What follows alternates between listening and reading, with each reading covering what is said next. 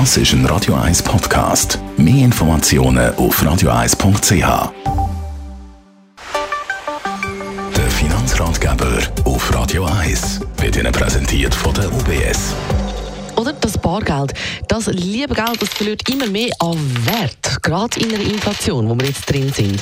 Und wenn es auf dem Konto einfach umliegt, dann erst recht um den Wert von dem Geld aber können steigern. Für das gibt es zum Beispiel ein Fondkonto.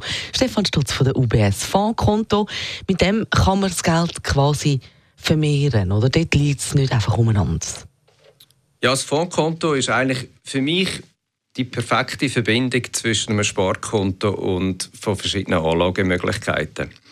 Und das heißt, wenn Sie sich Gedanken machen, wie viel Geld brauchen wir dann in Bar, oder? Also sprich auf dem Konto und der Rest nochmal sagen, nein, das möchte ich eigentlich investieren, kann man übrigens auch, wenn man sein Einkommen anschaut, sich Gedanken machen, möchte ich einen Teil von jedem Monatssalär doch irgendwo investieren, dann haben wir da eigentlich eine interessante Lösung, ähm, wo ein paar Merkmale hat, die ich das Gefühl habe, die recht praktisch sind. Mhm. Eben, apropos praktisch, wie funktioniert denn das Fondkonto? Man tut eigentlich über Zeit einzahlen. Das heißt, man kann zum Beispiel definieren, dass wenn der Monatslohn reinkommt, dass man jeden Monat 500 Franken jetzt einfach als Beispiel in das Fondkonto investiert und das heißt, das baut sich dann doch recht schön auf über die Zeit. Also wenn man das ein Jahr macht, wenn man das fünf Jahre macht, wenn man das zehn Jahre macht, ähm, dann baut sich da ein kleines Vermögen auf. Und natürlich, was man auch machen kann, ist sagen, dann, ja, ich brauche das ja auch für ein gewisses Ziel. Ähm, das ist das, was ich jetzt nicht kurzfristig will, sondern ich will das Vermögen aufbauen für einen bestimmten Sinn und Zweck. Das Schöne dahinter, es hat dann natürlich auch eine gewisse Systematik im Anlagen und von dem her können Sie sicher auch profitieren von gewissen Entwicklungen. Wichtig natürlich, dass sie den richtigen Fonds auswählen. Ja, und eben genau das ist ein entscheidender Punkt. Wie wähle ich dann den richtigen Fonds aus?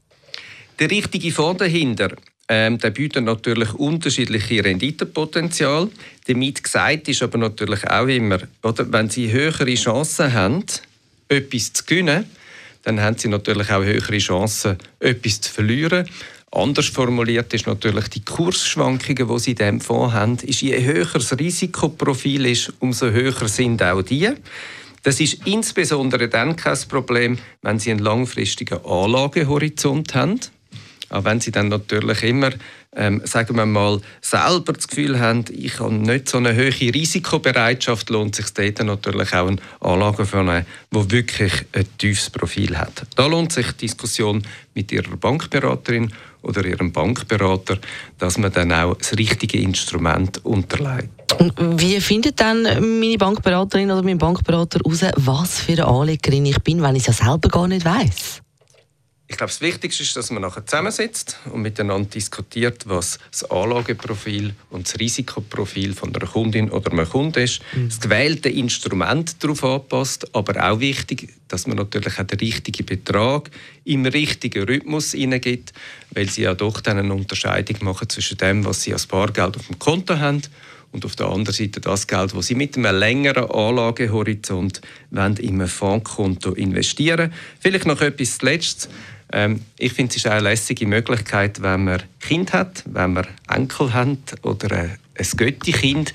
Ähm, ich glaube, dann kann es eine lässige Möglichkeit sein, über die ersten 18, 20 Jahre so etwas anzusparen und damit eigentlich mindestens auch auf der finanziellen Seite dann ähm, der Start so ein bisschen ins Erwachsenenleben hinein vereinfachen. Das stimmt. Und mit 20 gibt es dann einen schönen Batzen und den kann man in dem Alter ja wunderbar brauchen.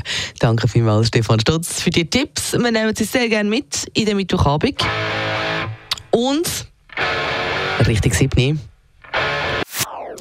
Das ist ein Radio 1 Podcast. Mehr Informationen auf radio1.ch.